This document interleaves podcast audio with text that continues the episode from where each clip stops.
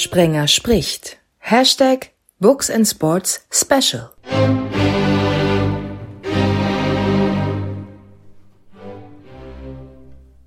Die Messe ist gelesen. Das bezieht sich nicht nur auf die ersten drei Profiligen im Fußball, sondern auch auf die von Frohnleichnam.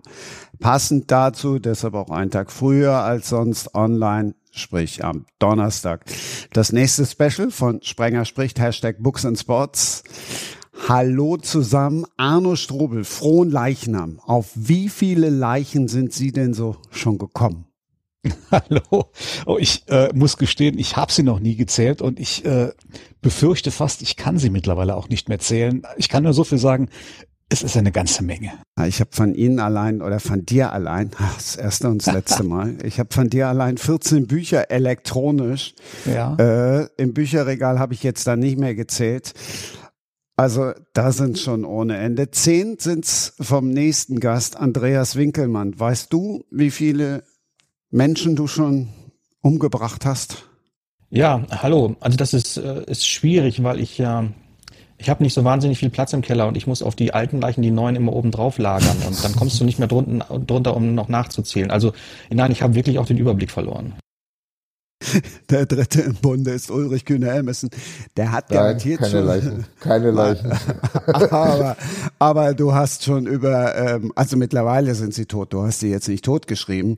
Aber wie viele Bücher gehen denn auf dein, fragen wir dich halt, wie viele Bücher auf dein Konto gehen? Über 100. Ha, siehst du. Und nur Sport, kein Mord.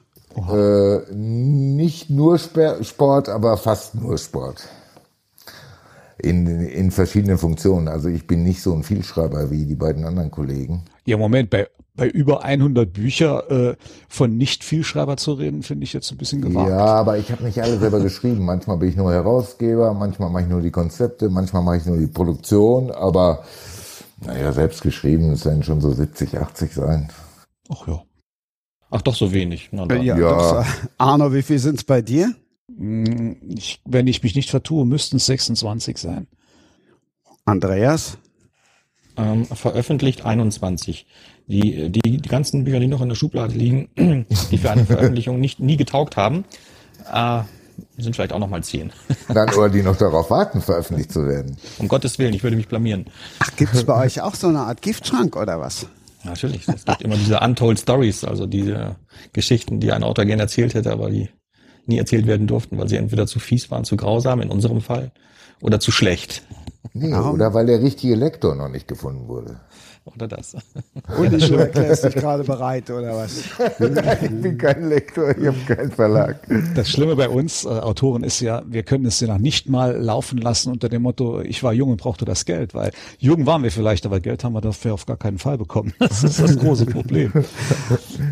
Er, ihr schreibt aber jetzt nicht nur ihr beiden, sondern ihr habt auch noch äh, einen gemeinsamen Podcast. Und wer hätte das gedacht? Da geht es natürlich auch um Mord und um Mord und Totschlag. Ihr könnt irgendwie nicht ohne, oder?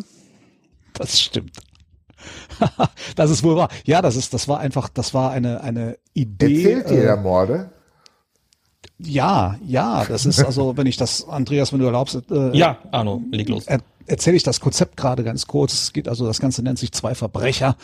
Ähm, und es geht darum, dass wir uns beide jeweils zwei Krimi-Stories erzählen. Zwei kurze Krimi-Stories. Ähm, das Ding ist nur, dass eine davon True Crime ist und die andere ist ähm, erfunden, also von uns quasi ausgedacht. Und das nächste Problem ist, dass, dass der andere natürlich nicht weiß, sondern erraten muss, welche wahr und welche ausgedacht ist. Und da gibt es entsprechend Punkte. Und am Ende einer Staffel äh, äh, muss derjenige, der am wenigsten Punkte hat, also quasi der Loser, eine Aufgabe erfüllen. Und äh, in diesem Sinne hat mein lieber Kollege Andreas äh, schon eine nette Aufgabe hinter sich gebracht. Andreas, du darfst gerne darüber erzählen, über dein Erlebnis. Donnerstags erscheint ihr übrigens immer am letzten Donnerstag im Monat. Also sprich, ihr müsst noch mal eine Woche zurückgehen. Da habt ihr dann äh, noch mal die Folge. Andreas, ja, erzähl, ich bin sehr gespannt. Ja, wenn, wenn zwei Thriller-Autoren aufeinandertreffen und sich auch noch an, in einem Content messen, dann, dann, dann muss das zwangsläufig übel ausgehen. Und äh, da ich die erste Staffel verloren habe, durfte Arne mir eine Aufgabe stellen und ihm fiel nichts Besseres ein, als äh, extra dafür einen Holzsarg herstellen zu lassen, so wie, wie man ihn aus den alten Italo-Western kennt. Da musste ich mich dann reinlegen und der war handab wirklich schlecht gemacht, der Sarg. Er hat mich dann rausgeschoben auf einen kalten See, in Bayern war das. und, und, und weil er Handschlägt wirklich so schlecht gemacht war, der Sarg lief natürlich überall Wasser rein. Und ich musste so lange aushalten und ausharren darin, bei geschlossenem Deckel natürlich, bis der Sarg vollgelaufen war mit Wasser. Erst dann hat man mich gerettet. Mm, schon klar. Schon klar. Es gibt Video davon, das ist nicht. Wollte ich gerade fragen, gibt es da auch einen Beweis davon? Ja, ja, ja, ja. Kann man sich anschauen. Aber Arno, sonderlich einfallsreich bist du ja dann nicht, ne? Entschuldigung, aber 2013, das war, äh, war's ja, ne? Ja, da gab's doch den Sarg. Hast du, also die Aufgaben haben dann auch noch alle mit euren Büchern zu tun oder war das jetzt Ja. dem mangelnden Einfallsreichtum geschuldet? Nein, das weiß ich weit von mir, äh, den mangelnden Einfallsreichtum. ähm, in der Tat hat es mit Büchern zu tun, aber in diesem Fall nicht mit meinem Buch Der Sarg oder vielleicht nur nebenbei mit meinem Buch Der Sarg. Es ging eher um ein Buch von Andreas, nämlich äh, Wassermanns Zorn. Weil der Täter in diesem Buch ähm, seine Opfer ertränkt hat und, und ich immer so ein bisschen damit äh, hausieren gegangen bin, dass ich beim Schreiben des Buches in einer Art Selbsttest für mich äh, festgestellt habe, wie das aus, wie das äh, sich anfühlt zu ertrinken. Kühne, das sind jetzt, Kühne, das sind jetzt für, für dich alles böhmische Dörfer. Nein, Wie ich sieht's das super. dir mit, ja, aber wie sieht's denn bei dir mit Podcast hören wenigstens aus? Äh, auch ganz schlecht. Ganz schlecht. D- Digitale Medien erschließen sich mir nur wenig. Ja, alter, ein alter Printfuchs. Aber guck mal, äh, das weiß ja der aufmerksame Leser auch, dass äh, dieser Winkelmann, ich kann mir das immer so gut merken, manchmal komme ich echt durcheinander, muss ich wirklich zugeben. Aber äh, Winkelmann und Waldrand, das konnte ich mir immer gut merken. Daher weiß ich, dass der einsam am Wald lebt. Wie geht denn das da dann überhaupt mit Podcast und digital und überhaupt? Das war eine Weile etwas schwierig, aber seit ungefähr einem Jahr sind wir tatsächlich, oh Wunder, an ein Glasfaserkabel angeschlossen. Und äh, seitdem das so ist, haben sich auch für mich äh, vollkommen neue Welten eröffnet. Ich habe festgestellt, ich bin nicht allein im Universum, es sind noch andere Menschen da draußen außerhalb meines kleinen Dorfes hier. Und äh, das ist Gott sei Dank rechtzeitig vor, vor Beginn der Pandemie passiert mit den Glasfaserkabeln, sonst hätte ich wirklich Schwierigkeiten gehabt, äh, weiterhin am Leben teilzunehmen. Also ist alles gut hier, auch Aber- auf dem Lande. Also mittlerweile geht das. Ich Oh, bin über schau. 20 Mal umgezogen in meinem Leben und ich suche mir meine Wohnorte nur noch aus nach Glasfaserkabel. So, habe ich, so hat man es früher bei, bei, bei Hotels ja gemacht. Welches hat WLAN? Aber meine Eltern haben ein kleines Wochenendhaus in der Eifel und da musstest du damals auch, da musstest du echt, sind wir schon wieder beim Thema Graben, Graben und dann musste da irgendwie Telefonleitung gezogen werden für viel Geld. Jetzt haben wir das Festnetztelefon, sind auch so mit die letzten, die ich noch kenne, die so ein analoges hatten, äh, abgebaut und haben da jetzt so einen Hub stehen. Das funktioniert natürlich auch großartig. Also kaufst du einfach so ein Ding, die gibt's wahrscheinlich auch von der Telekom, wir haben den von Vodafone. Damit äh, kannst du auch alles Mögliche gucken und, und, und hören. Also das wäre jetzt auch noch gegangen, Andreas. Mittlerweile. Na, das ist tatsächlich auch nicht so einfach gewesen. Diese Hubs funktionieren über das LTE-Signal. Und ähm, ich hatte ja sogar das Problem, dass ich nur einen einzigen Anbieter für ein LTE-Signal hatte. Telekom hat es nicht bedient und dann gab es noch Mitbewerber, ähm, der mir aber gesagt hat, Herr Winkelmann, wenn Ihre Nachbarn zu viel von dem Signal abfangen, kommt bei Ihnen nichts mehr an. Also das heißt, du Das sind beste Arbeitsvoraussetzungen. Super. So macht das Spaß. Ich habe also meine Nachbarn dann unter Druck gesetzt. am, aber Nachbarn gibt's dann wenigstens doch, weil das klingt ja doch eher nach Arsch der Welt. Ja, Sorry. die Häuser sind in Sichtweite. Also ich kann die Häuser sehen, aber die Menschen nicht. So muss man sich die Sichtweite ungefähr vorstellen. Aber ich finde ja toll, dass Krimi-Autoren ihre Krimis selber leben. Also wenn ihr euch selbst in, in den Sarg legt und absaufen lasst, das finde ich super. Also ich bin Sportredakteur, ich spiele Golf, ich spiele Tennis, insofern fröne ich auch meinem Hobby, aber nicht in Sargkisten auf einem kalten See. Vielleicht Ja, das Ding so. ist ja, das Ding ist ja, äh, man muss ja zumindest ansatzweise nachvollziehen können, was man in diesen Büchern beschreibt. Ja, das ist äh, und eben war das Thema der Sarg. Ähm, da ging es also bei diesem Buch geht es tatsächlich darum, dass Menschen bei lebendigem Leibe begraben werden und äh, Ja, das Buch beginnt auch tatsächlich mit einer solchen Szene, dass eine Frau wach wird und stellt fest, sie liegt lebendig begraben in einem Sarg. Und das muss man dann einfach beschreiben können. Und das kann man nur, wenn, wenn man es nachvollziehen kann. Versucht, ja, wenn man versucht, sich so nah wie möglich in die Situation ranzubringen. Äh, das ist gar nicht so einfach. Ich meine, man kann natürlich hingehen und kann zu einem äh, Bestatter gehen und kann fragen, ob man mal Probe liegen darf. Aber ähm, ich glaube, das wäre ein bisschen pietätlos. Also das so weit wollte ich nicht gehen. Ich habe das zum Beispiel so gemacht, dass ich mich, dass ich mir zu Hause sowas nachgebaut habe, tatsächlich äh, und dann nachts in absoluter Ruhe mich da reingelegt hat und mir vorgestellt habe, wie das jetzt wohl wäre, wenn ich den Kopf hebe und es macht Dong und ich komme da, habe da keine Chance rauszukommen und da das kommt dann schon die Angst. Ja. Aber Arno, du, hast dich selber, du hast dich selber äh, reingelegt und nicht irgendwie deine Frau, oder? Ja, nein, nein, nein, das mache ich, das mache ich dann schon selbst. Ich finde das aber gut, Arno, dass du das so siehst, ähm, dass auch du äh, der Meinung bist, äh, man muss das, was man, das, was wir beide so schreiben, auch nachempfinden können. Denn wir haben ja bald wieder Staffelende und ähm, da gehe ich mal davon aus, dass diesmal ich die Staffel gewinne und dann ähm, ja, ja, ja, ja, ja, ja. Dann werde ich dich, werd ich dich ja, dann werde ich dich lehren, was es bedeutet zu sterben.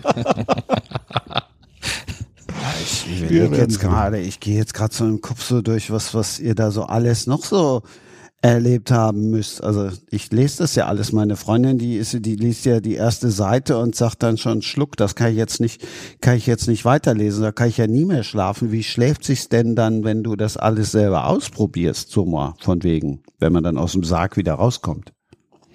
Also äh, ich kann damit ganz hervorragend schlafen, weil das Ding ist ja, das ist ja eine freiwillige Geschichte, die ich mir ausgedacht habe und die ich, in die ich mich freiwillig reinbegeben habe. Da ist ja kein Zwang. Ja, das ist, obwohl man sich in diese Situation versucht, natürlich gedanklich so tief wie möglich einzufinden, ist es trotzdem so, in dem Moment, in dem man die Situation verlässt, ist das voll klar, das war jetzt ein Experiment, ja, da ist also, ich brauche, ich, es gibt nichts, wovor ich Angst haben muss, weil niemand da ist, der mich da reingezwungen hat. Und das macht's, glaube ich, aus. Also ich habe von meinen eigenen Fantasien keine Angst. Angst habe ich vor den Fantasien von anderen. Andreas Fantasien zum Beispiel. Aber das ist doch eher befreiend, oder, wenn man ein Problem gelöst hat? Ähm, ja, wenn man es als Problem sehen möchte. Ich meine, das, das kann ja jeder Mörder von sich behaupten. Das ist befreiend, wenn man ein Problem gelöst hat. Nein, der hat ja erst nachher das Problem. Aber der Autor, der muss sich ja vorher die Dinge überlegen. Und wenn man dann sagt, okay, so und so kann es gehen, ist es doch beruhigend. Da kann ich, könnte ich auch gut schlafen. Ja, natürlich, klar, das stimmt schon. Andreas, dann bist du natürlich jetzt gefragt, also vorausgesetzt den Fall, äh, du gewinnst tatsächlich mal eure Crime Battle da. Hast du schon eine Idee? ja, ich habe schon eine Idee. In Ansätzen oh, eine Idee. Die werde ich natürlich jetzt aber, ähm, ich hoffe, du wirst es mir nachsehen, hier nicht verraten, denn das soll, das wird bis zum letzten Moment für Arno ein, ein Geheimnis bleiben und dann in einer Überraschung ausarten, so wie es bei mir auch war, so dass er wirklich erst eine Minute vorher weiß, was da auf ihn zukommt. Ihr seht euch ja, da haben wir, haben wir kurz äh, im Vorgespräch, wenn wir hier immer alles checken mit unserem Studio-Link. Hallo Studio-Link, kriege ich jetzt nochmal fünf Euro zurück? Fragezeichen, mal wieder zu. äh, haben wir kurz vorher drüber gesprochen. Äh, ihr, ihr seht euch ja tatsächlich bei der Podcast-Aufzeichnung. Hilft das? Äh, ja, schon irgendwie. Also am Anfang zumindest. Mittlerweile haben wir natürlich beide das entsprechende Pokerface. Da wird es dann wiederum schwierig. Ja, geht mir genauso. Aber die Mimik gehört ja auch dazu, oder? Ja, schon, schon. Also man, man versucht da tatsächlich, äh, man betrachtet sein Gegenüber ganz genau, wenn er diese Geschichte erzählt. Und man sucht natürlich äh, krampfhaft nach irgendwelchen Anzeichen, dass er, ob er jetzt gelogen hat oder nicht, oder ob es erfunden ist oder True Crime.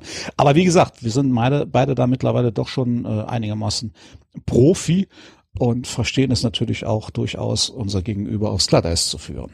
Also ich habe die die die letzte Folge, die aktuelle, also die die letzte Folge, die habe ich tatsächlich äh, aufgezeichnet via Zoom aus dem einfachen Grunde, Vielleicht hat der eine oder andere ja auch schon reingehört. Also jetzt von euch, von den anderen, die uns jetzt hören, gehe ich mal von aus, dass dies alle gehört haben. Ähm, mit mit Erwin Kostede gesprochen, 75 und da hat, das habe ich auch erzählt, äh, da hat ähm, der der der Biograf hat äh, das Laptop mitgenommen und dann wollte Erwin Kostede erstmal mich überhaupt sehen und dann zehn Minuten musste ich ein bisschen aus meinem Leben erzählen und dann hat er tatsächlich dann dann auch erzählt. Also da fand ich das auch sehr, sehr angenehm. Ansonsten finde ich, hat das ja auch schon vieles jetzt, äh, ja, es hat ja auch was, dass man so ein bisschen was nur an der Stimme deuteln kann, oder? Also äh, ja, es hat mit Sicherheit beides sein Für und Wider. Da, da bin ich absolut bei dir. Aber nochmal, ich bin äh, ein sehr optisch orientierter Mensch und äh, ich bevorzuge grundsätzlich immer zum einen das, das äh, gegenseitige Sehen und wenn es möglich ist, sogar das äh, Präsentsein gegenseitig. Also das haben wir ja auch schon zwei, dreimal gemacht, dass wir den Podcast tatsächlich bei der Aufnahme des Podcasts tatsächlich gemeinsam in einem Studio waren und äh, konnten, konnten waren also wirklich präsent. Das ist, es hat einfach noch mal was anderes als nur der reine Ton. Ja, kann ich, kann ich, kann ich absolut nachvollziehen. Ähm, kostet mit Uli muss ich nicht drüber sprechen, aber was der eine oder andere ja vielleicht nicht weiß, Andreas Winkelmann, der hat ja sofort zugesagt, weil er auch gesagt hat, Mensch, Books and Sports, geile Mischung. Ich war doch auch mal was ganz anderes in meinem Leben. Sportlehrer, nämlich. Oh. Ja, jetzt staunst ja. du, ne? Ja, jetzt bin ich fertig. Ja, das Leben, das Leben geht manchmal so, so Wege. Wie kommt man vom Sportlehrer, außer wenn man vielleicht verzweifelt an den Kindern und denkt, boah, den kannst du jetzt erwürgen, wobei im Sportunterricht ja vielleicht eher weniger als im, als im Matheunterricht. Aber wie, wie kommst du vom Sportlehrer dann zum Thriller-Autor? Ähm, da muss ich etwas weiter ausholen. Wir die Leidenschaft, die, ja gut, die Leidenschaft für Geschichten, also Geschichten zu lesen oder zu schauen und dann auch selbst zu schreiben, die war vor der Leidenschaft für den Sport da, also früher. Ähm, die Leidenschaft für den Sport kam etwas später dazu, so mit 15, glaube ich. Ja, kommt ungefähr hin, ja. Und ähm, da mir auch klar war, dass ich in so einem frühen Alter sicherlich noch nicht als Schriftsteller wirklich würde durchstarten können, brauchte ich ja auch mal einen Brotjob, also irgendetwas, mit dem man Geld verdient. Äh, also war ich viele Jahre als Sportlehrer tätig, aber nie an Schulen, sondern in der kommerziellen Fitnessbranche. Das ist ja viel okay. spannender. Also das, die Kundschaft ist ja eine ganz andere. Also hauptsächlich äh, junge, hübsche Frauen. Und dann, äh, dann macht die Arbeit ja viel mehr Spaß. Ne? Ja, und die sind motivierter, oder? ja, genau. Nichtsdestotrotz war, war eben, ich bin auch so ein sehr, sehr körperlich orientierter Mensch. Ich brauche also ich brauche wirklich unheimlich viel Bewegung. Ähm, Sport hilft dann natürlich immer. Ich habe auch wirklich viele verschiedene Sportarten gemacht. Bin jetzt bei allen möglichen Outdoor-Sportarten gelandet und wenn ich mich mal zwei Tage nicht bewegen kann, dann klappt das auch mit der Schreiberei nicht mehr.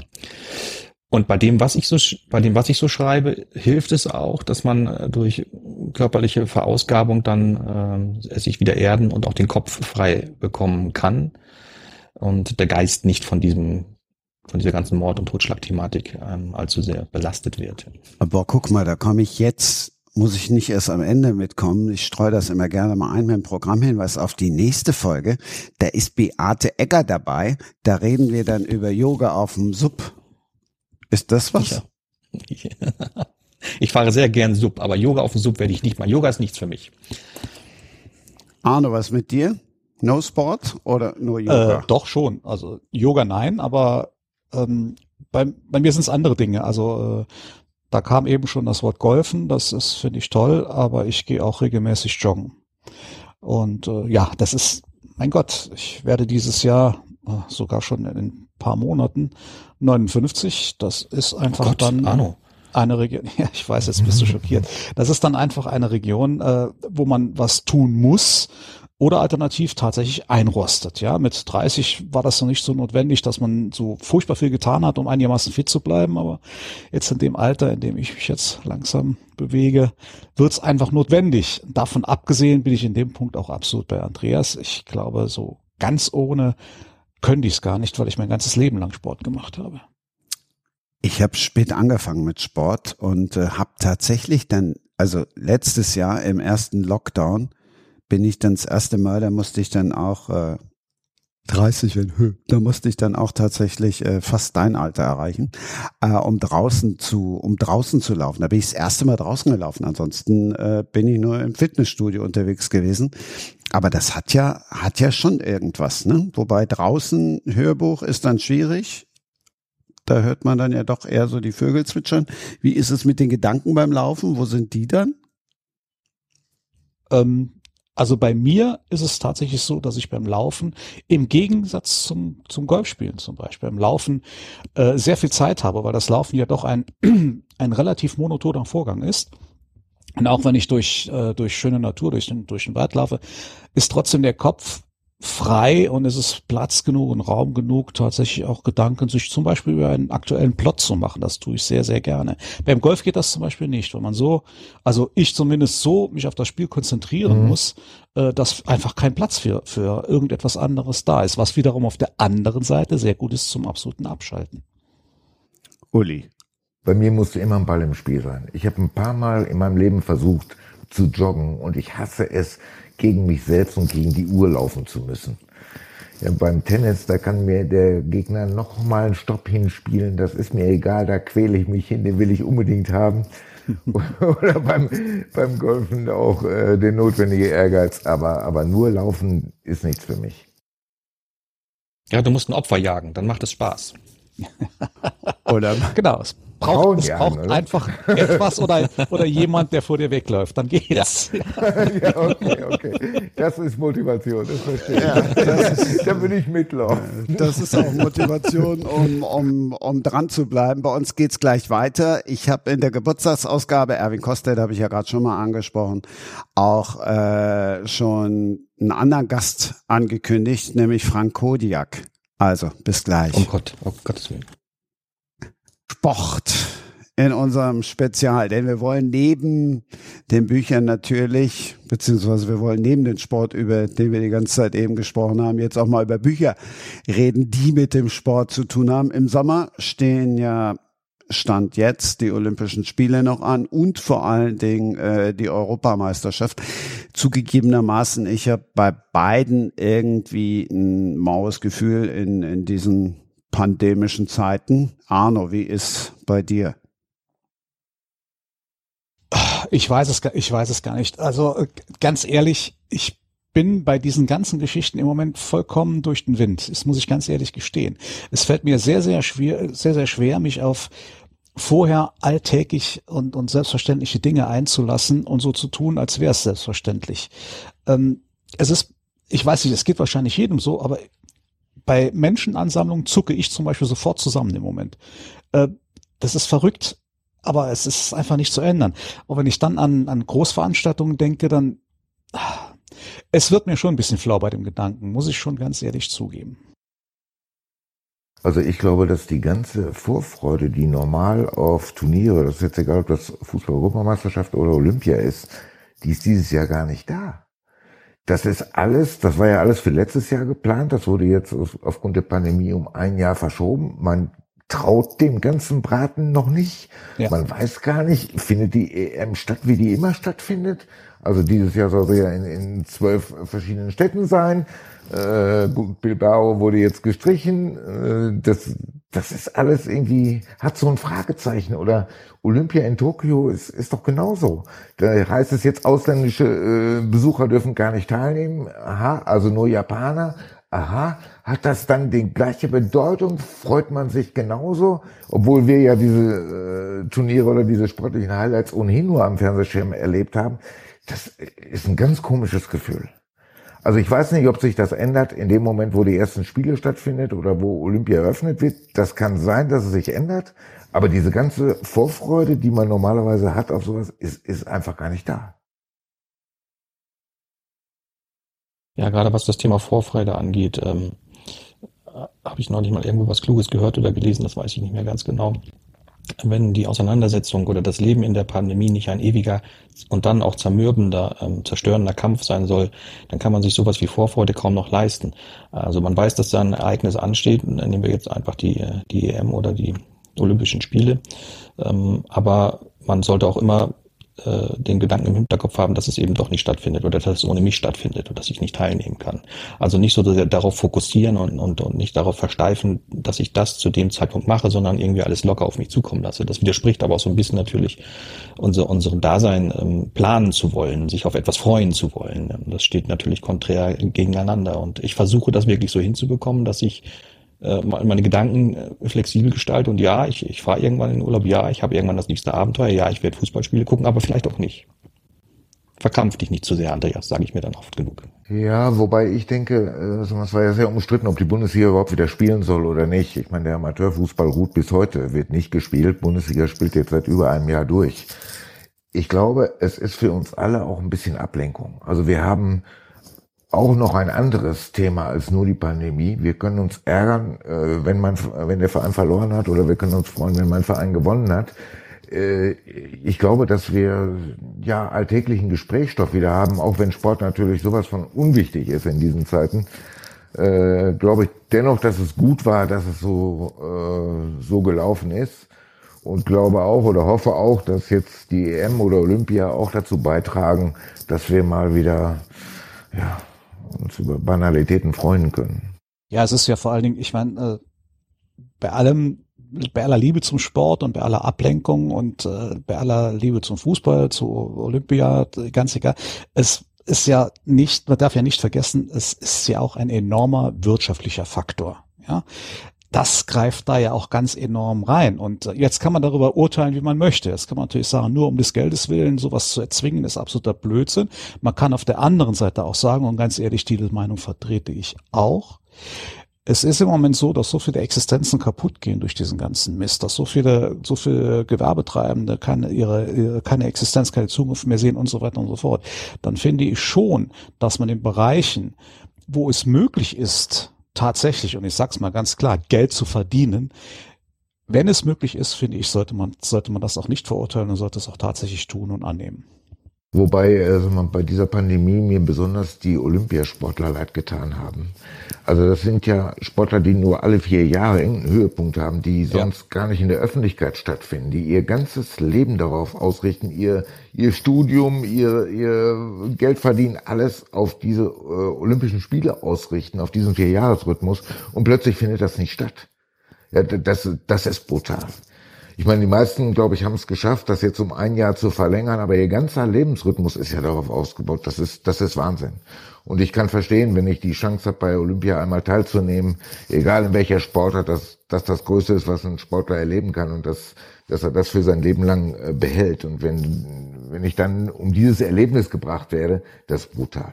Also ich glaube, dass das Geld ist da äh, sekundär, zweit- oder drittrangig, auch wenn die EM sicherlich stattfindet, weil es da um sehr viel Geld geht. War jetzt auch eher in Richtung Fußball gedacht. Ja, ja, ja, ja. Das du kannst das Zeitfenster als Sport ja auch nicht ewig weit vergrößern. Also du kannst du nicht sagen, gut, dann, dann halt die, äh, in vier Jahren Olympia oder in acht Jahren Olympia, weil die Leistungsfähigkeit ja damit zunehmendem Alter ja. auch abnimmt. Also das, oder ich habe mich gerade qualifiziert und weiß nicht, ja. ja, und weiß nicht, ob ich mich das nächste Mal nochmal ja. qualifiziere. Genau. Ja. Ja, und beim, beim, beim Fußball hatte ich tatsächlich eher so den Eindruck, dass am Anfang war sie großartig da, die Solidarität und, und, und. Und mittlerweile, aber das ist dann auch irgendwo ja auch ein Spiegelbild, kippt die Solidarität schon wieder in den puren Egoismus. Aber das, das können wir ja wirklich in allen Bereichen unserer Gesellschaft sehen, beobachten im letzten Jahr. Das ist äh, was, was, wo früher noch überall oder wo, wo vor einem Jahr als man es nicht für möglich gehalten hätte, dass ein Jahr später wir in dieser Situation sind, vor einem, einem Jahr noch überall geklatscht, gejubelt, gesungen, gegenseitig geholfen worden ist, haben wir jetzt unfassbar viel Häme, äh, teilweise Zynismus, ähm, gegeneinander, ähm, Egoismus, Neid. Ich brauche muss nur an Impfen denken, was es da, was es da teilweise für Szenen gibt. Also das hat sich in der gesamten Gesellschaft total gewandelt. Ja, ich habe auch viel über den Sport nachgedacht, äh, sag mal, während äh, der Pandemie. Es gibt ja Sportarten, also Joggen ist sicherlich das Einzige, was die ganze Zeit erlaubt war. Ja. Aber äh, sag mal, Tennis oder Golf, äh, um bei den beiden Sportarten zu bleiben, die hätte ich ja durchaus mach, betreiben können. Ja, also Tennis, ich bin so weit auseinander, äh, mit, beim Einzel zumindestens. Nur, ich habe den Neid. Wieso soll ich die beiden Sportarten gestatten? Vielleicht gibt es noch ein paar andere, die, die auch möglich gewesen wäre. Und andere gestatte ich nicht.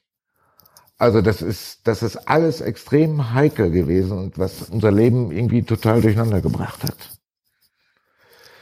Wenn ich nochmal auf den Sport kommen darf, ich weiß doch gar nicht, wie gut ist denn, wie gut ist denn unsere Nationalmannschaft? Sind, sind die so gut, sind die so gut wie beim 0 zu 6 in Spanien? Ja, Wir werden es bald staunend erleben. Ja, ich weiß, ich weiß es nicht. Sonst gibt es Testspiele, wo man etwas sehen kann, wo sich etwas entwickelt, wo etwas wächst. Ich weiß hier gar nicht. Aber bevor du gleich dran bist, Uli, weil wir wollen jetzt dann natürlich auch mal ein bisschen die Vorfreude wecken. Äh, Arno, Andreas, äh, wo, wo, wo liegt denn die Leidenschaft? Gibt es einen Verein oder seid ihr eher so Nationalmannschaft?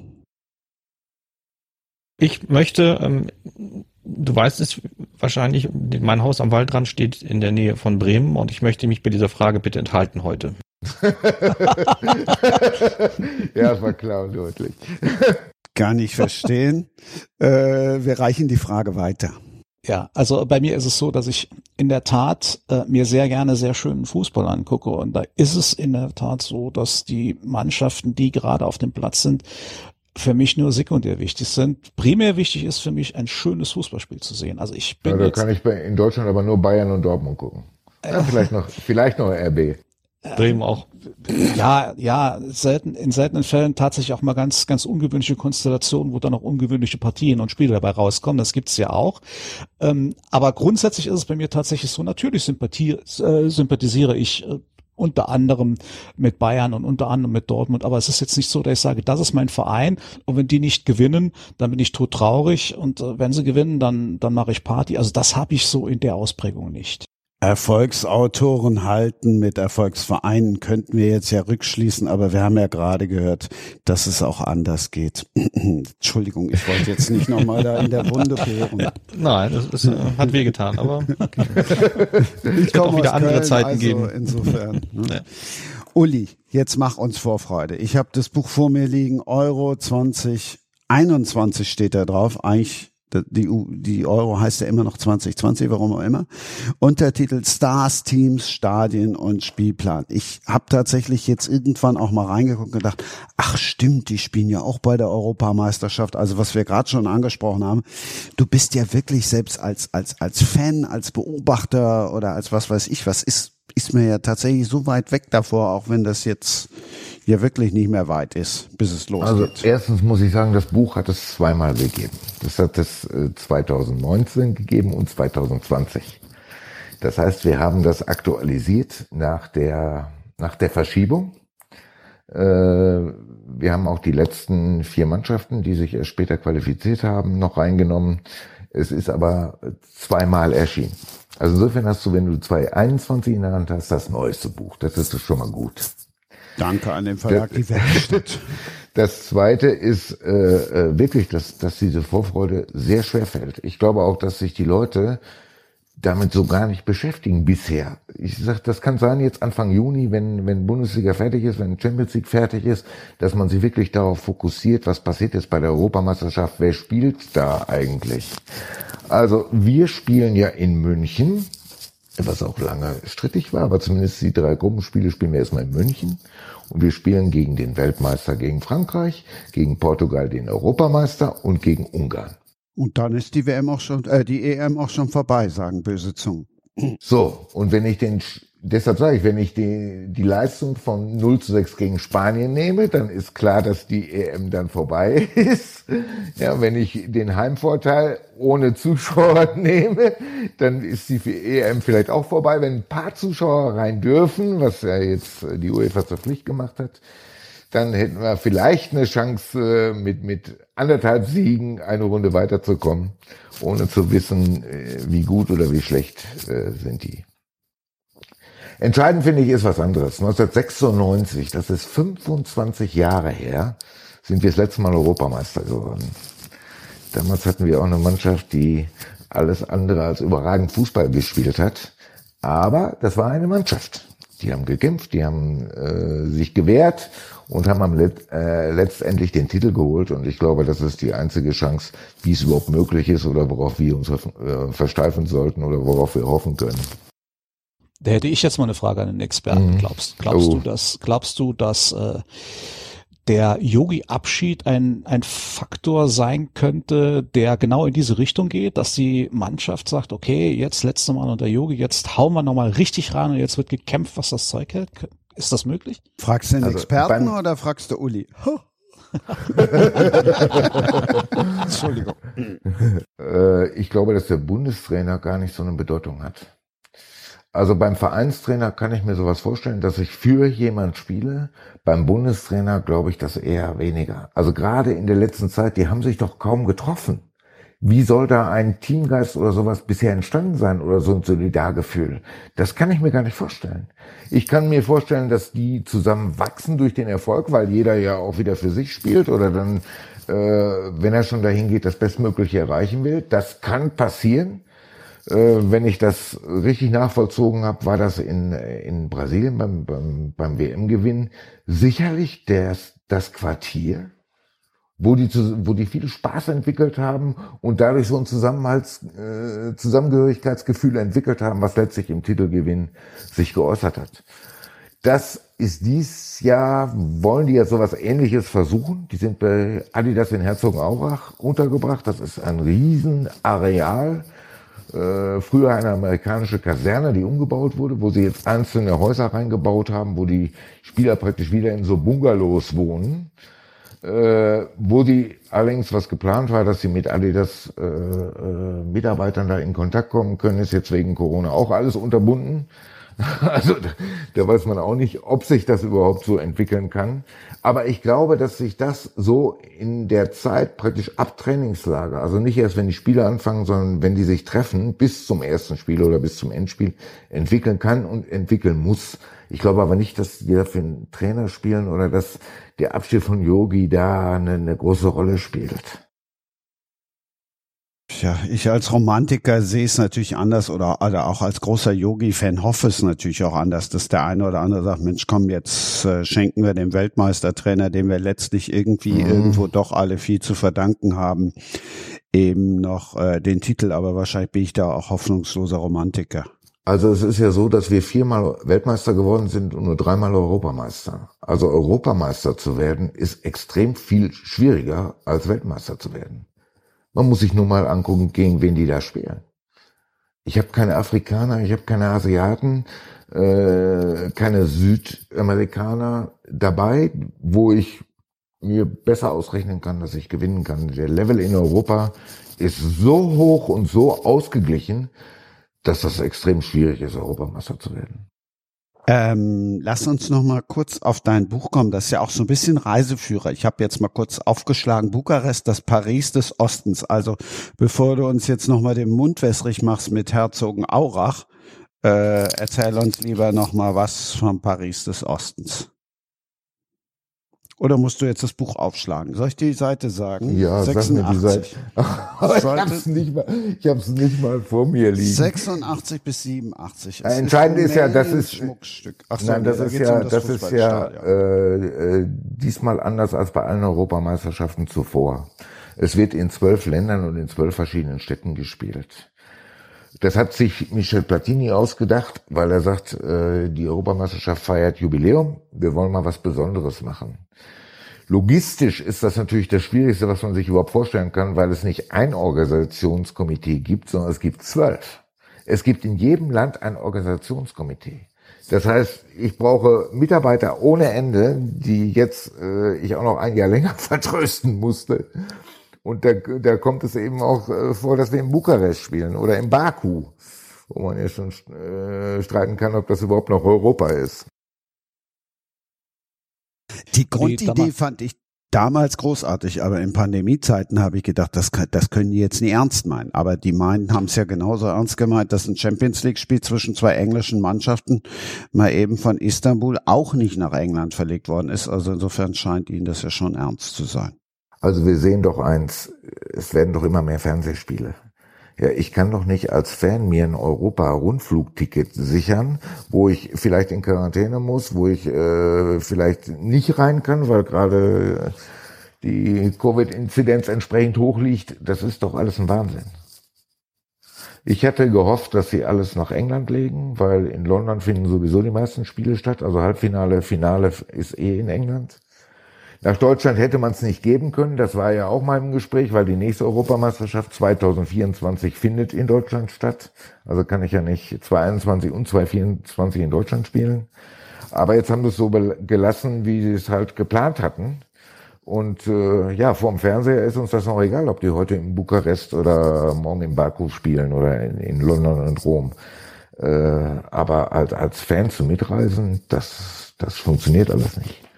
Und ich glaube, das, was wir ja auch beim Fußball im Moment vermissen, ist ja nicht die Qualität des Spiels, sondern es ist die Atmosphäre.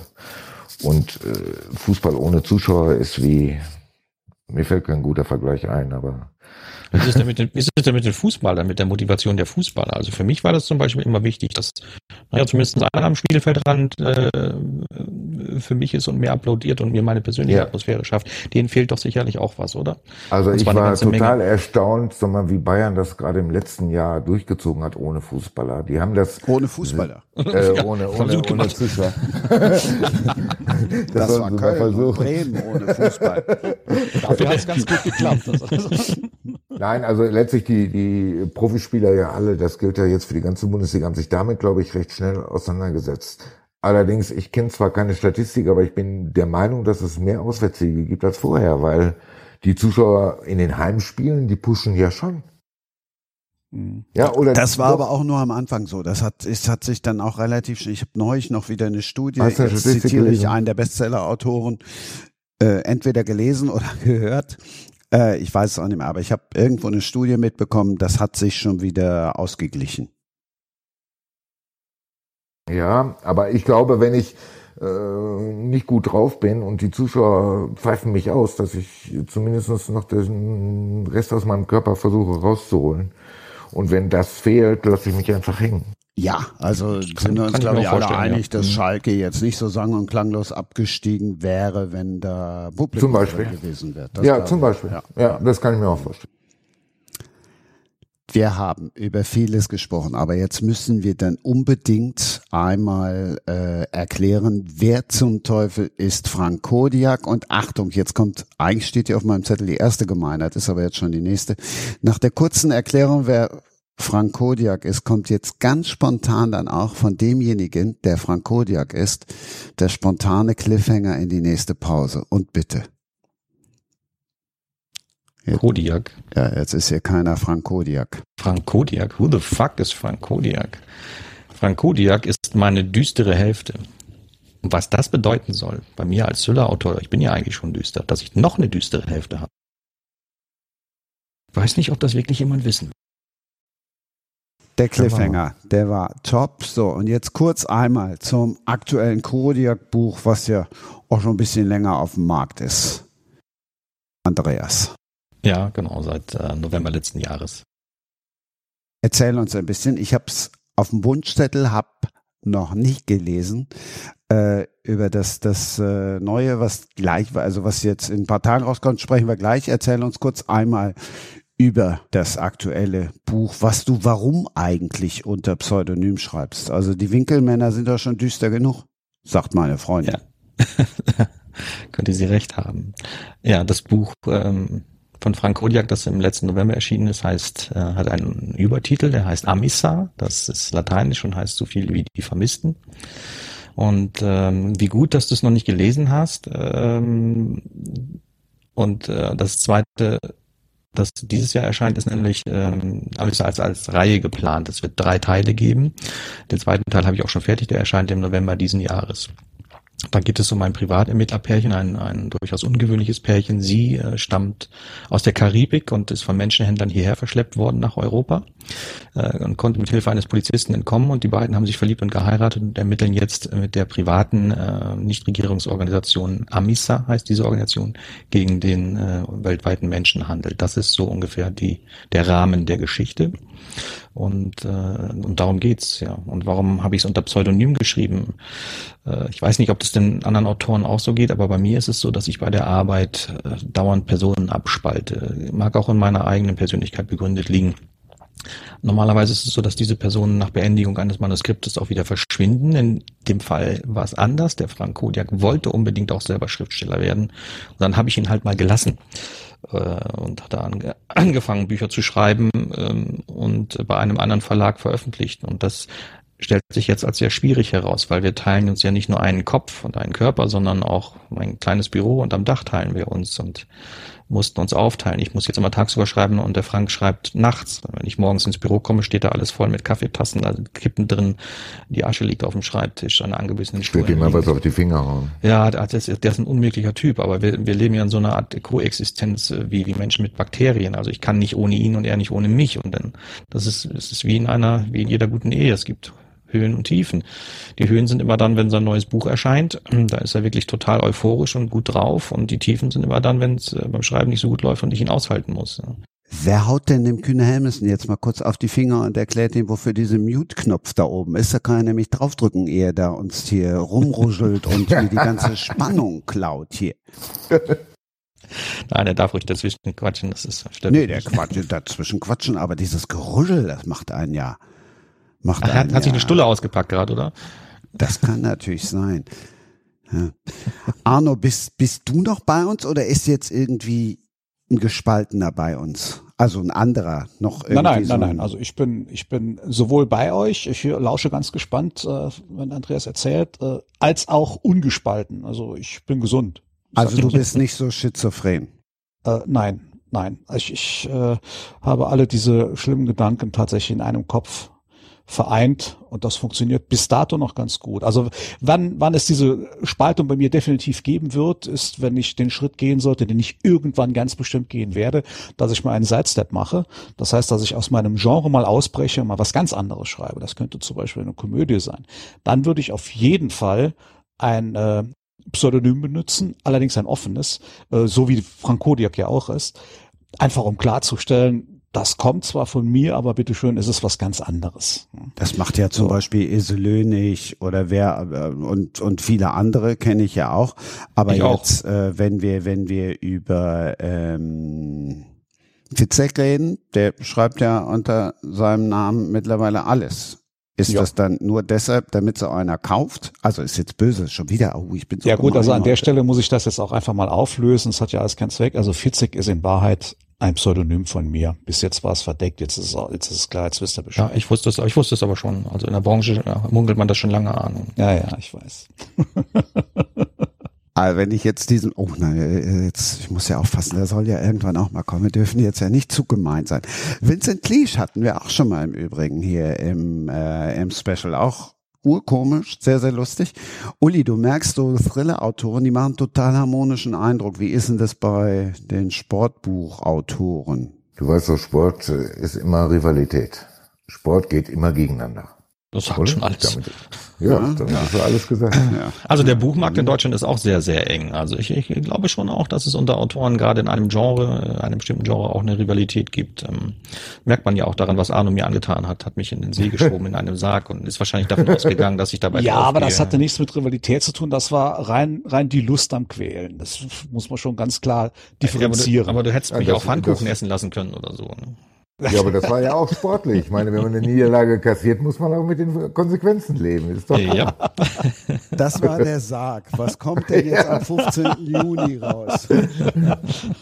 Schauen wir mal, schauen wir mal. Nein, aber um, um das Thema äh, mal ganz kurz ein bisschen ernsthafter aufzugreifen mit Rivalität in unserem Genre. Also ich, ich sehe das eigentlich gar nicht so. Ganz im Gegenteil. Ich glaube eher, dass wir uns gegenseitig so, so, gegenseitig so ein bisschen befruchten. Also ich, ich drück's mal so aus. Bleiben wir jetzt doch mal bei unserem geschätzten Kollegen Sebastian Fitzek. Der Name steht ja eh schon im Raum. So, jetzt ist der Sebastian ja wirklich mega erfolgreich und mega bekannt. Jetzt gehe ich einfach, jetzt nehme ich mir doch mal eine Leserin oder einen Leser, die zum ersten Mal ein Buch von Sebastian Fitzek liest, ist von dem Genre und von der Art des Schreibens total begeistert, liest alle Bücher innerhalb von zwei Monaten komplett durch, hat sie dann durch, ist furchtbar traurig, dass er nicht mehr so lesen hat und tut dann was, schaut sich natürlich um, wo gibt's denn Ähnliches auf dem Markt und wird dann natürlich zwangsläufig über Leute wie Andreas und mich stolpern. Das heißt, wir helfen uns im Grunde genommen gegenseitig und schaffen uns im Grunde genommen gegenseitig Leser.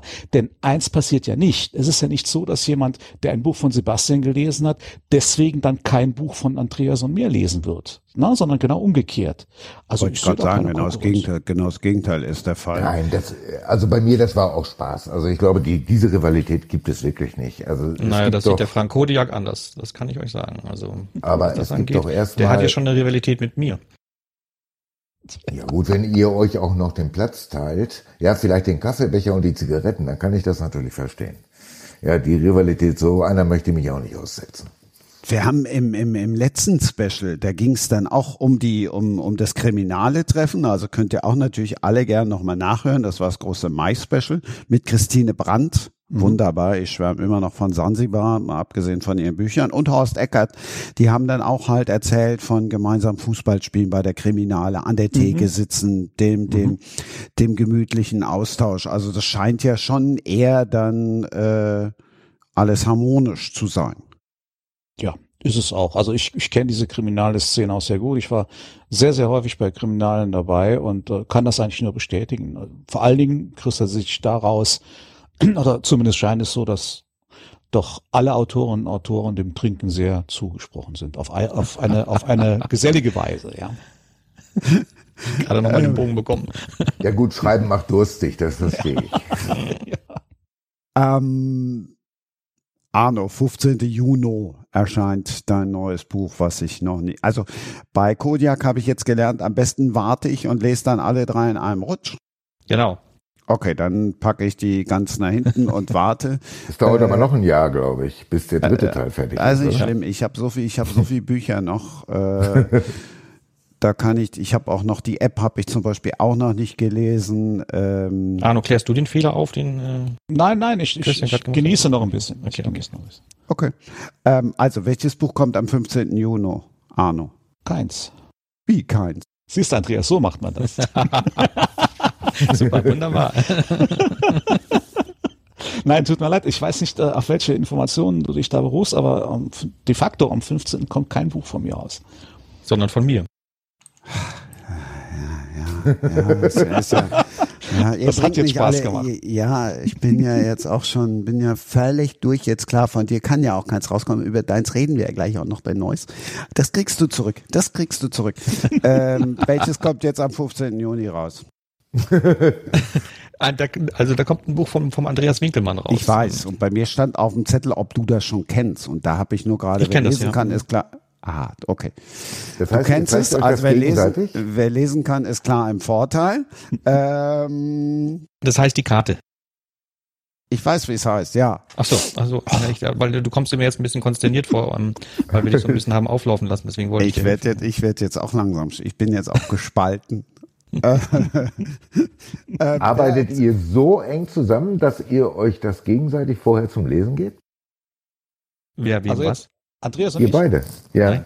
Nein. Nein. Nein, nein, nein, nein, nein, das machen, das machen wir nicht. Also ich, ich kenne das Buch de facto noch nicht, die Karte. Äh, nur das, was man allgemein drüber, äh, drüber hört okay. und lesen kann, ja. Dann darfst du uns jetzt die Karte vorstellen. Ich sag ich jetzt nicht Arno.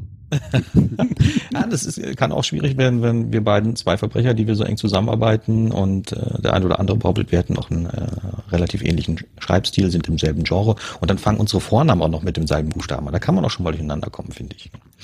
Aber zur Karte. Das Buch passt zu mir, denn es geht ums Joggen. Das Thema hatten wir ja schon mal. Mir ist aufgefallen, dass sich ein Trend entwickelt hat dazu, seine Joggingstrecken ähm, in den sozialen Netzwerken ähm, bei Instagram, Facebook zu posten. Und zwar mit allen Details, die dazugehören. Wo bin ich wann gelaufen, zu welcher Zeit, wie schnell war ich unterwegs, an welchem Punkt war ich zu welcher Zeit. Ähm, wenn ich aus der Sicht eines Psychopathen denken würde, was ich tue, ähm, ist das äh, ein gefundenes Fressen für mich. Äh, die Person, die ich gerne haben möchte, äh, von der Person, die ich gerne haben möchte, zu wissen, wo sie zu welchem Zeitpunkt entlang joggt. Das ist so der, die Grundidee zur äh, Karte.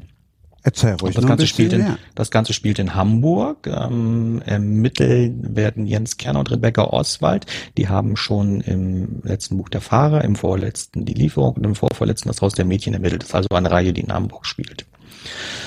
Ja, und da in und Hamburg die, ist, Hamburg ist, ist eine Joggerstadt. Kommen die jetzt, kommen die jetzt mal richtig zusammen oder muss man sich da auch erst wieder ah. rein, rein ja, da, da, da will ich, wo du das gerade fragst, das ist eine gute Frage. Also landen die jetzt endlich das mal in der Kiste ein oder nicht? Ja, Bisher ist, ist immer irgendwas davor, kurz, kurz dazwischen gekommen davor. Genau, und das, das muss ich auch noch ein, also es ist so, ich verrate mal ein Geheimnis. Seitdem Jens und Rebecca zusammen ermitteln und die haben eine Beziehung zusammen, kommen aber nicht wirklich zusammen, weil immer irgendwie ein Fall dazwischen kommt. Seitdem läuft bei meinem Hausverlag Rowold ähm, so intern so eine Wette, wie lange schafft der Winkelmann das, die beiden ermitteln zu lassen, ohne dass sie in die Kiste springen? Und da behaupten die einen oder anderen, ich schaffe das nicht lang. Und da muss ich jetzt natürlich beim Schreiben immer irgendwie dagegenhalten und versuchen, äh, dass die beiden äh, trotz aller, aller, äh, aller Leidenschaft und Liebe, die sie füreinander empfinden, nicht so schnell zusammen in die Kiste springen. Mal gucken, wie lange ich das noch aufrechterhalten kann. Aber wenn ich vorhin doch richtig zugehört habe, dann erlebst du ja oder willst du ja alles immer nachvollziehen, was so die Protagonisten erleben. heißt das, du hast jetzt seit fünf Jahren keinen. Hallo? Äh, was? Ja? Ja. Ganz, ich habe dich gerade ganz schlecht gehört. Ach so. Ach so. Äh, also, bin angefixt, ich kauf's bestimmt. Was mich ein bisschen wundert, ähm, bei dir, da haben wir ja gerade schon drüber gesprochen, wenn du gesagt hast, Treiber du und so weiter. Du hast die Frage jetzt nicht ausformuliert. Nein. Ich habe das auch nicht verstanden. Müsste noch mal äh, ich war früher bei Podigy, da musstest du dann jetzt unten, hättest du anklicken müssen, schmutzige Sprache oder so. Ich wollte wissen, ob du jetzt seit Jahren keinen Sex hattest, weil du ja, also wenn du es jetzt genau wissen willst, weil du ja gesagt ja. hast, weil du ja gesagt hast, du musst immer alles ausprobieren und jetzt kommen die beiden ja. nicht zu Potte, also war der ja. Rückschluss, okay, der arme Mann. Ja. Bezieht sich dann aber in dem Fall auf den Frank Kodiak, der tatsächlich seit Jahren ähm, kein diese Dinge Jetzt nicht weiß getan ich hat. endlich, wofür ein Pseudonym gut ist. ich kann immer alles, was ich nicht beantworten will, auf ihn schieben. Das ja. ist super. Das ist relativ super. simpel. Ähm, ich wollte von wegen Fitness-Tracker und so weiter und so fort. Es macht darüber macht der Sportlehrer Bücher. Und der IT-Unternehmensberater staunt, Arno, das was du ja mal, müssen wir auch nochmal drüber sprechen. Mhm. Oder nicht müssen wir, aber würde ich gern nochmal drüber sprechen. Meinst du jetzt was, äh, ein, ein bestimmtes Buch oder allgemein? Nee, ich meine, dass du im früheren Leben doch. Äh, was ich im früheren Leben war, ja, gut. Äh, IT-Unternehmensberater ja, warst. Ja, das habe ich ja nur relativ kurz gemacht und dann hat man mir äh, aus Luxemburg ein Angebot gemacht, das ich nicht ablehnen konnte.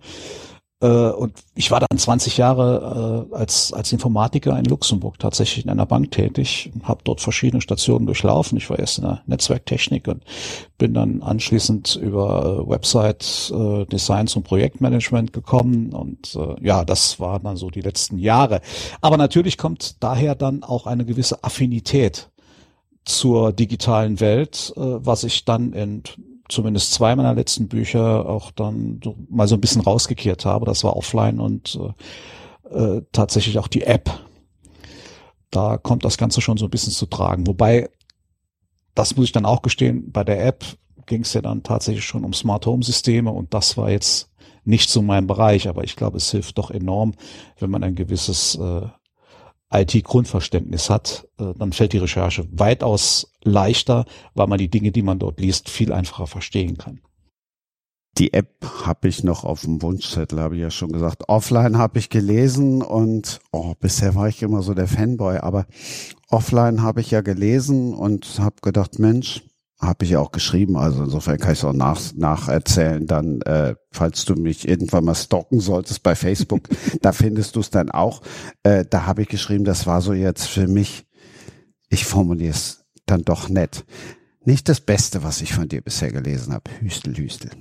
Ja, um Gottes Willen. Das ist ja, das ist ja auch, man, wenn man thematisch, zum einen thematisch springt, äh, zum anderen auch stilistisch so ein bisschen hin und her springt, dann muss das zwangsläufig zur Folge haben, ähm, dass jemand sagt, das finde ich toll, das finde ich weniger gut, das äh, hat mir wieder gefallen und so. Das ist ja auch okay so. Es ist ja wichtig, es ist für mich auf jeden Fall, ist es wichtig, dass man über die Bücher nicht eine Schablone drüber legen kann und sagen kann, ach guck, ne, so alle, alle gleich. Ne? Das ist, erinnert mich so ein bisschen früher an, an Konsalik, wo man gesagt hat, ja gut, Agenten, also russische und amerikanische Agenten. Konsali, klar, ganz klares Thema.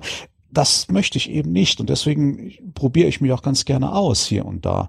Und ja, offline war jetzt einfach mal äh, ein Schritt in, in diese Richtung digitale Welt. Ähm, jetzt Mörderfinder, aktuell ist wieder was ganz anderes und auch der nächste Titel, der im Herbst rauskommt, also der nächste Standalone, wie offline das ja auch einer war, wird wieder etwas anderes sein und äh, nichts also kein digitales Thema haben.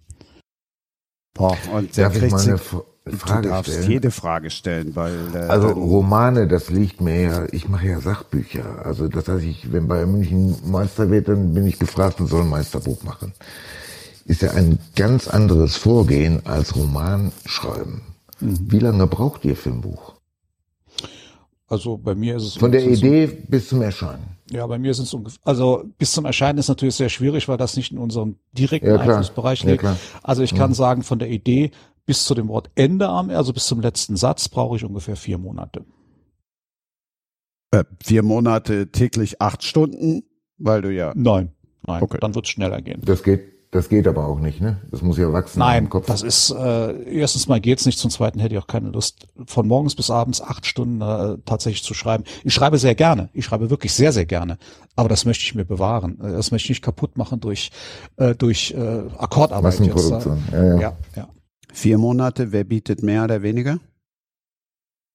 Ähm, ist erst äh, wieder eine erstaunliche Gemeinsamkeit zwischen Arne und mir, aber mir jetzt auch nicht so ganz unbekannt.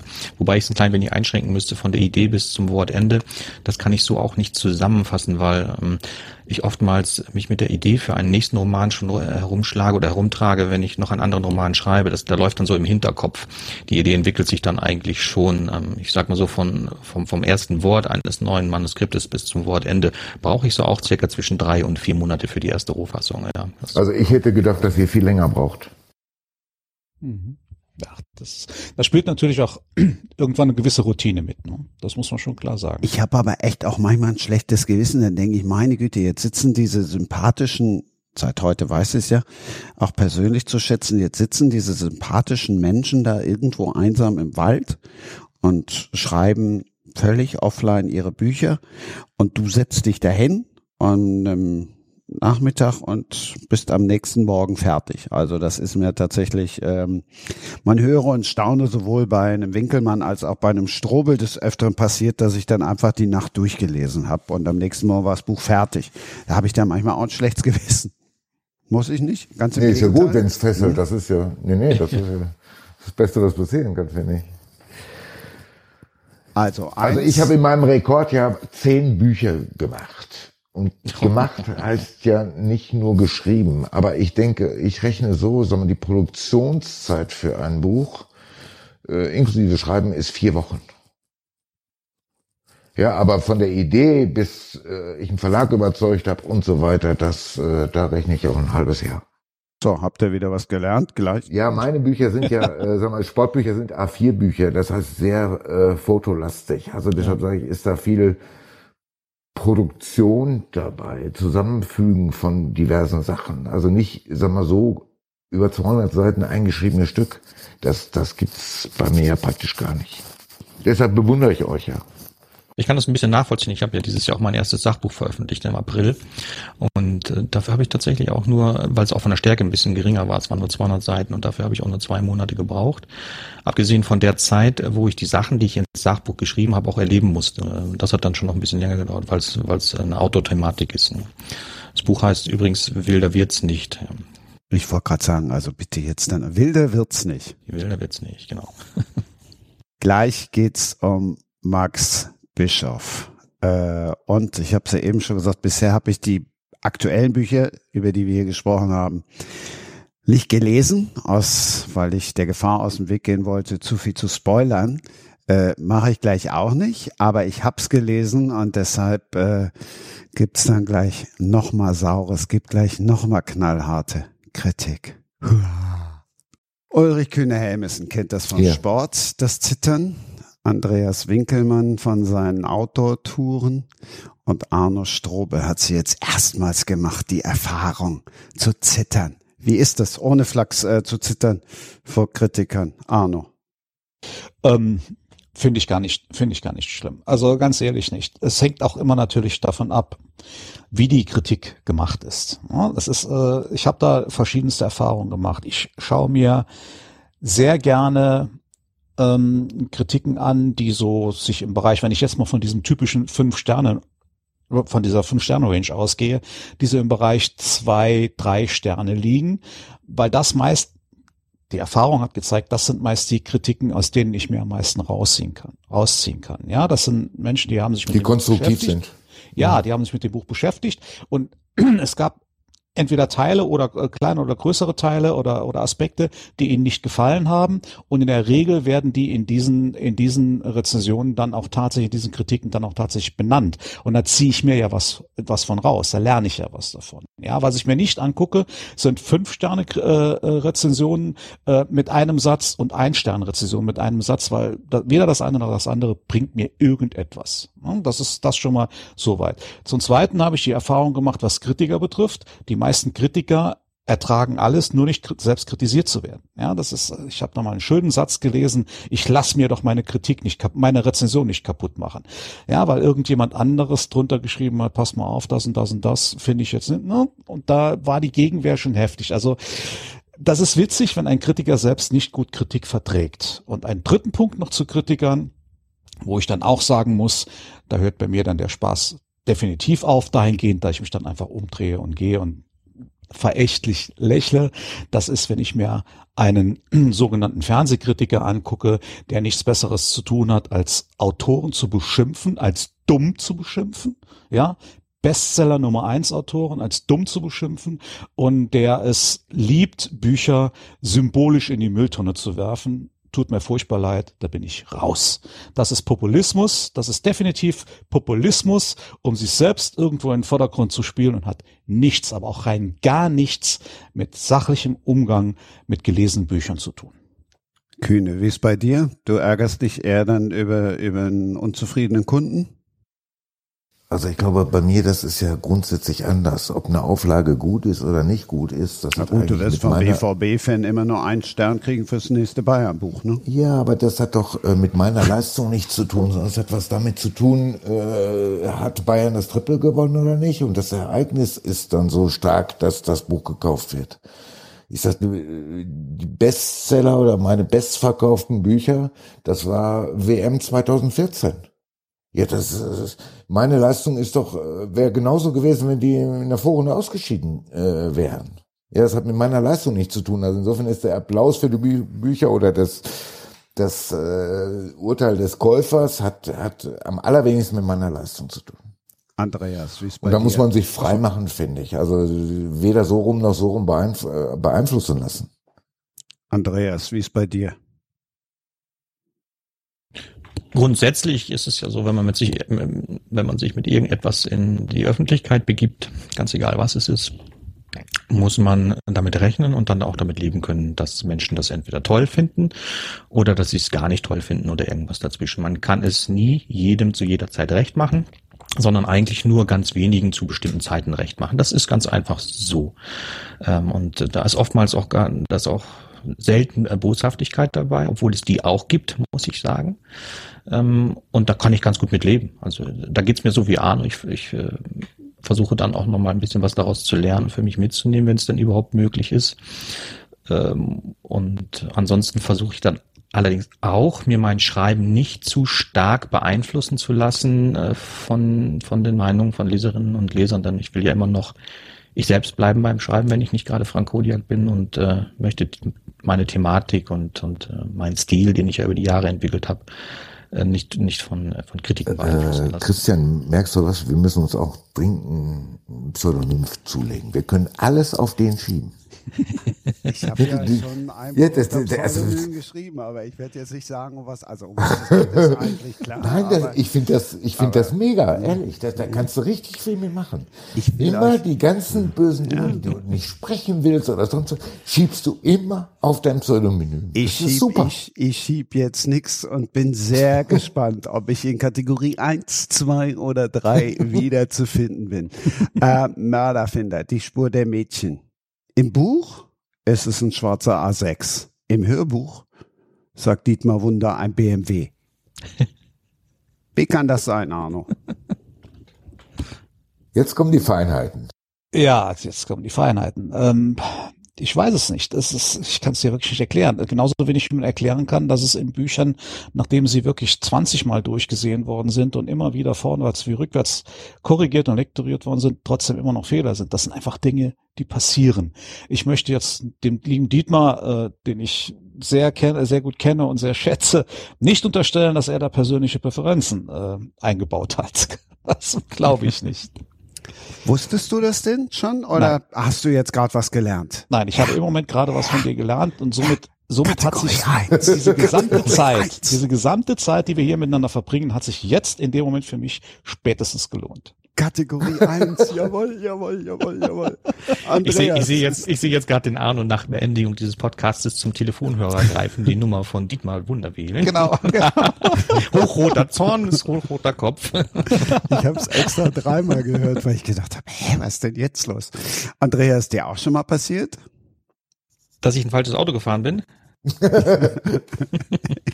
Also mir, auch mir passieren äh, Fehler beim Schreiben. Nicht unbedingt die inhaltliche Art, ähm, aber äh, dass, dass Wörter verkehrt geschrieben sind, nicht richtig ausgeschrieben sind, dass die Grammatik nicht stimmt, das passiert jedem Autor und ta tatsächlich ähm, rutscht auch bei jedem Buch immer was durch. Also auch beim Verlag lesen das ja noch Korrektoren, die, und, und die sind schon wirklich gut in ihrem Job. Auch die Lektorinnen und Lektoren sind sehr gut. Trotzdem rutscht immer irgendetwas durch. Ich habe mal boshaft gesagt, wenn ich das äh, fehlerfreie Buch mache, höre ich auf. ja, gut. Ja, weil immer noch, wenn man es in der Hand hält, dann fällt einem immer noch was auf. Ah, das hätte anders machen können, das hätte anders machen können, das wirkt anders. Äh, ja gut, mit Fotobüchern ist es äh, noch ein bisschen anders. Aber das ist so. Neulich bekam ich äh, von einer Leserin ein Bild geschickt, äh, da hat sie eine Buchseite abfotografiert und eigentlich sollte, es ging dabei ums Autofahren und da sollte das Wort Scheinwerfer stehen. Scheinwerfer. Und was stand da? Schweinwerfer. Und Schweinwerfer ist ja was anderes als ein Scheinwerfer. Das ist ja inhaltlich dann auch schon verkehrt. Ja. Also sowas rutscht dann auch schon mal durch. Anstrengender vor allen Dingen auch. Ne? Ja, Schweine- Schweine werfen ist Schweine anstrengend. zu werfen, stelle ich mir ziemlich schwierig vor. ähm, aber dann, dann normal wollte ich jetzt erstmal äh, auf Max Bischof zu sprechen kommen, aber das machen wir dann gleich. Dann sind wir jetzt, dann bleiben wir jetzt mal kurz bei dem, was er gerade gesagt hat. Mich ja, aber ich habe mit Uli heute Mittag schon drüber gesprochen und ohne Flachs, Uli musste dreimal hören, bis er genau wusste, worauf ich hinaus will. Ich zitiere einfach mal, weil ich zuck dann immer tatsächlich zusammen, aber das hat vielleicht auch was mit meinem abgebrochenen Germanistikstudium zu tun. Achtung, zehn Minuten drehten seine Gedanken sich noch um ein Mädchen, das mittlerweile 16 Jahre alt wäre, wenn sie noch lebte. Da zuck ich jedes Mal zusammen. Soll ich noch mal lesen? Ich kann das nicht so schön wie Dietmar Wunder, aber zehn Minuten drehten seine Gedanken sich noch um ein Mädchen, das mittlerweile 16 Jahre alt wäre, wenn sie noch lebte. Warum steht da nicht, wenn es noch lebte?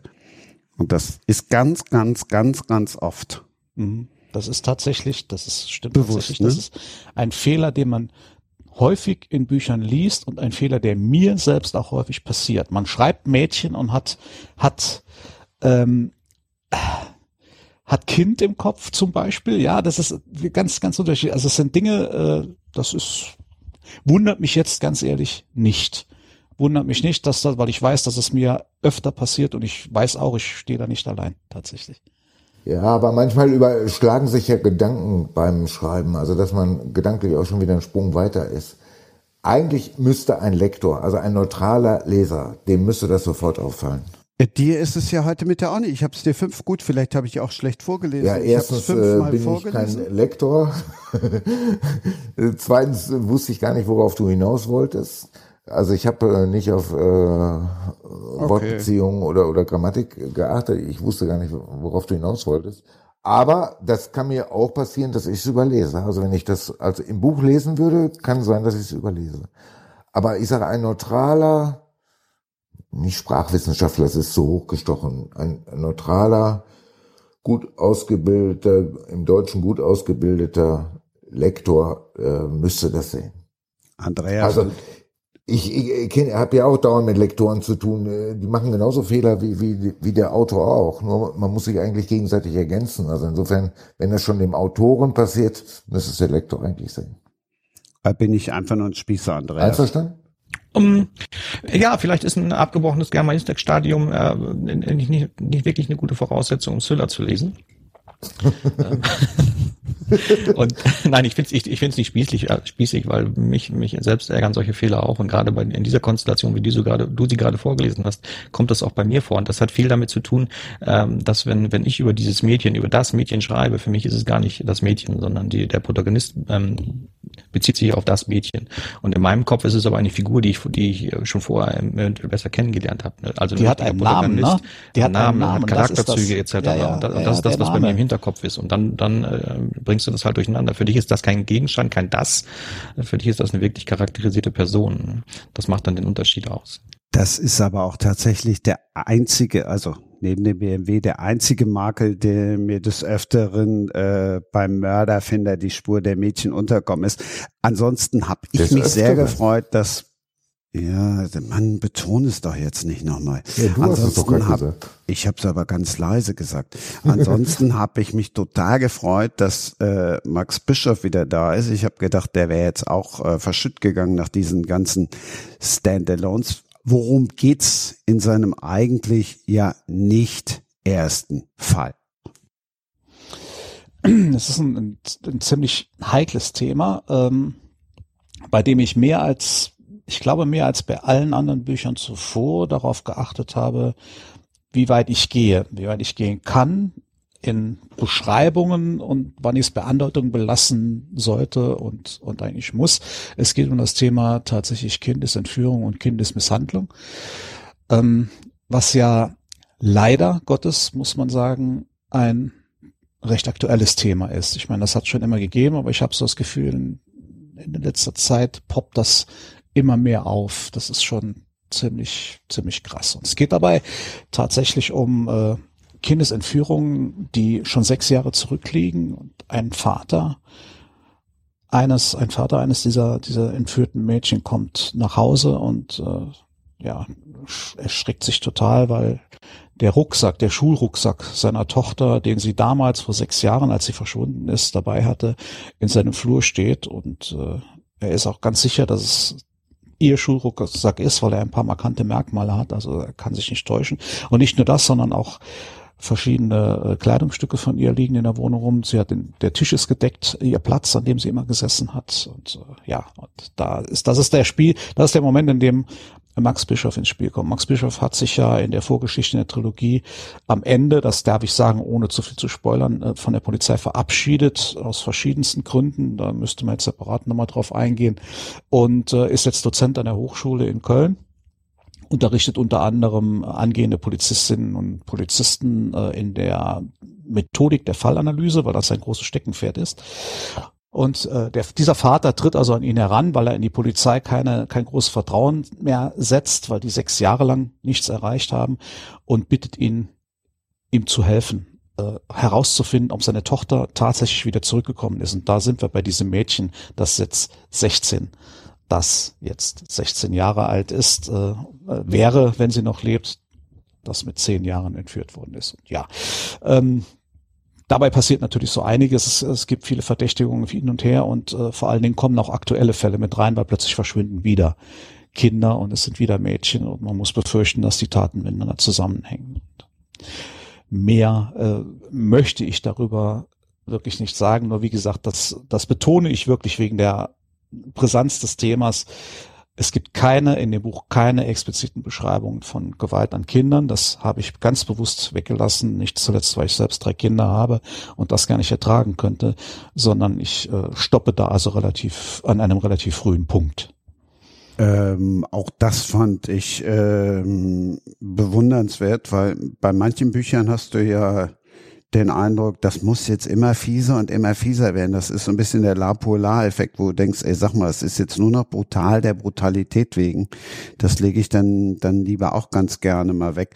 Was aber, was wir festhalten können, ähm, was mir auch wichtig ist, wer die Trilogie nicht gelesen hat von Max Bischof, der kann jederzeit jetzt einsteigen. Also du erzählst ja auch die Geschichte mit seiner mit seiner äh, hinreißenden Schwester erzählst du ja auch und insofern äh, kann da jeder ja auch noch einsteigen. Du Definitiv, ja. Also das ist es ist eine eigenständige Geschichte, die man lesen kann, ohne die drei Bücher, die davor, also im Kopf des Mörders, diese Trilogie, ohne die gelesen zu haben.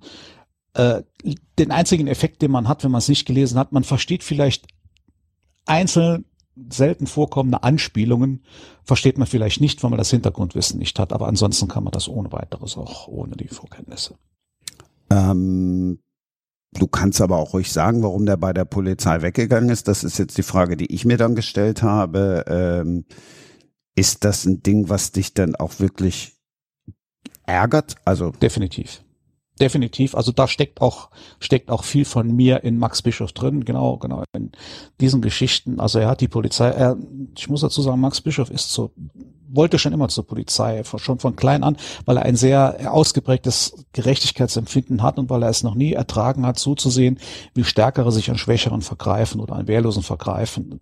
Das, er hat sich schon als Kind geschworen, er möchte später Polizist werden, um dem entgegenzuwirken. Und das tut er dann auch. Und er geht zur Polizei, er kommt dann auch zur Kripo und hat es dann mit einigen ganz fiesen Mordfällen zu tun. Was ihn extrem stört, ist zum einen die Erkenntnis, die aber vollkommen klar auf der Hand liegt, dass er natürlich als Polizist sich an, an Dienstvorschriften halten muss, während sein Gegenüber auf alle Vorschriften äh, pfeift. Ja, er, das ist natürlich ein Ungleichgewicht, aber das war ja vollkommen klar. Das wäre jetzt für ihn kein kein Grund gewesen, die Polizei zu verlassen. Der Grund für, für ihn und in letzter Konsequenz die Polizei zu verlassen liegt eher darin begründet, dass er im Laufe seiner kurzen Karriere erkennen muss, wie sehr Polizisten im Regen stehen gelassen werden, sowohl von ihren Vorgesetzten als auch von Politikern, wenn es gerade opportun erscheint. Ja. Und selbst wenn, selbst wenn der Rückhalt mal da ist, was in den seltensten Fällen der Fall ist, selbst wenn er dann mal da ist und es wird ein, ein jemand, der anderen großes Leid zugefügt hat, vor allen Dingen auch Kindern, wird dingfest gemacht unter Einsatz des eigenen Lebens, wie leichtfertig dann Richterinnen und Richter damit umgehen und wie sehr sie sich auf Täter konzentrieren, anstatt sich mal mehr auf die Opfer zu konzentrieren und wie, rum, wie sehr es darum geht, dem Täter nicht kein, nur ja nicht Unrecht zu tun und alles zu berücksichtigen und so weiter und so fort. Das alles sind Dinge, Max sieht einfach das Leid der Opfer und ihrer Angehörigen und sieht auf der anderen Seite lächelnde Täter aus dem Gerichtsgebäude marschieren, die mit einer kleinen Bewährungsstrafe davon kommen. Also, und das ist ganz genau mein Ding. Das ist eins zu eins das, was ich denke. Das macht mich so unfassbar wütend, dass ich äh, dass ich mich wirklich sehr zusammenreißen muss, teilweise, um da nicht wirklich laut aufzuschreien. Aber in, auf die Art und Weise konnte ich da tatsächlich auch meine eigene Meinung verpacken und konnte sie Max mit auf den Weg gehen, vor allen Dingen, weil es auch eine plausible Erklärung für sein Handeln ist. Und wer jetzt die Bücher von Andreas Winkelmann kennt, der weiß auch, warum ihr beiden euch so gut versteht. Mhm. Ja, das, ja. Äh, das, das glaube ich auch, dass das, weil wir haben schon öfter festgestellt, Andreas und ich, dass wir wirklich sehr viele Gemeinsamkeiten haben. Lasst uns mal kurz bei einer Gemeinsamkeit bleiben, wenn wir eben über Jens Kerner gesprochen haben. Was ist mit der Kollegin? Einfach nur noch mal mitnehmen für die, die es vielleicht nicht wissen. Die sitzt im Rollstuhl. So. Was ist mit äh, der Schwester Max von Max Bischof? Mhm, sitzt im Rollstuhl. So. Ist das auch, ähm, war das, ist, ist sowas dann Zufall oder ist das tatsächlich so das, was so zwischen euch ist? Und dann habe ich mir natürlich die Frage gestellt, Mensch, äh, gibt ja im Tatort, gibt's ja auch mal so ein Crossover. Wann gibt's jetzt mal den Crossover? Winkelmann Strobel. also was den Rollstuhl betrifft, äh, das ist, ist Zufall. Ähm, Absolut. Ja, und was, was das andere betrifft, Arno, wollen wir darüber reden? Nee, ne? Doch. Nein, nein, nein, nein, nein, nein, nein, nein, nein, das ist äh, wäre verfrüht. Warum? nein, das ist einfach, einfach nein. Schade, weil ähm, Arno, du kannst dir denken, worauf ich jetzt wahrscheinlich komme. Auf ähm, Ursula Posnanski? Exakt, genau so. Es ist, es tut mir auch sehr leid. Ich habe ihr gesagt, pass auf, äh, ich mache den Ablauf so, dass Arno ganz am Ende kommt. Das heißt, wenn die Möbel in Wien geliefert werden, äh, die sollen um 18 Uhr durch sein, dann kannst du jederzeit anrufen, aber wahrscheinlich werden die Möbel äh, noch geliefert. Also das mit der Überraschung hat dann leider nicht geklappt, aber da haben wir in meinem ersten Special hier auch drüber gesprochen, wie ihr beide zum Beispiel zusammen das Buch geschrieben habt, mhm. Ursula und du. Mhm. Und sie das hat eine gesagt, Geschichte. Ja, und sie ja. hat zu mir gesagt, Mensch, ich wäre so gern dabei, ich habe den so lange nicht gesprochen. Hm. Ja, ja, das stimmt. Wir haben wirklich lange nicht, nicht mehr miteinander gesprochen. Was aber jetzt äh, nichts mit irgendwelchen Animositäten in irgendeiner Art und Weise zu tun hat, sondern tatsächlich nur dem Umstand geschuldet ist, dass wir beide im Moment sehr viel, sehr viel Projekte haben und sehr viel äh, zu tun haben und es einfach im Moment keine Überschneidungen gibt. Äh, dann ja, das ist, das ist der einzige Grund, der mir persönlich einfällt, warum jetzt tatsächlich längere Zeit kein Kontakt mehr war. Und dann fallen natürlich auch, und das ist auch ein ganz entscheidender Faktor, dann fallen natürlich auch die Treffpunkte weg, die man normalerweise hat. Literaturfestivals, Messen, ja, äh, Lesung, jede, jede Art von Lesung mit mehreren Autoren, wo man häufig zusammentrifft, das fällt natürlich alles weg, äh, was es dann auch ein bisschen schwieriger macht. Aber äh, ich bin ja im eigentlichen Leben Journalist. Ich war mal berühmt für meine hartnäckige Nachfragerei. Deshalb äh, dann jetzt nochmal, wenn oder andersrum, ich, ich, ich verpack's in den heißgeliebten Konjunktiv. Wenn ihr denn zusammen kämet, würdet ihr dann ähnlich so beim Buchverfahren, der eine schreibt da und der andere schreibt das. Vorher überlegt man sich kurz den Plot und dann schreibt der eine das Kapitel und der andere das Kapitel.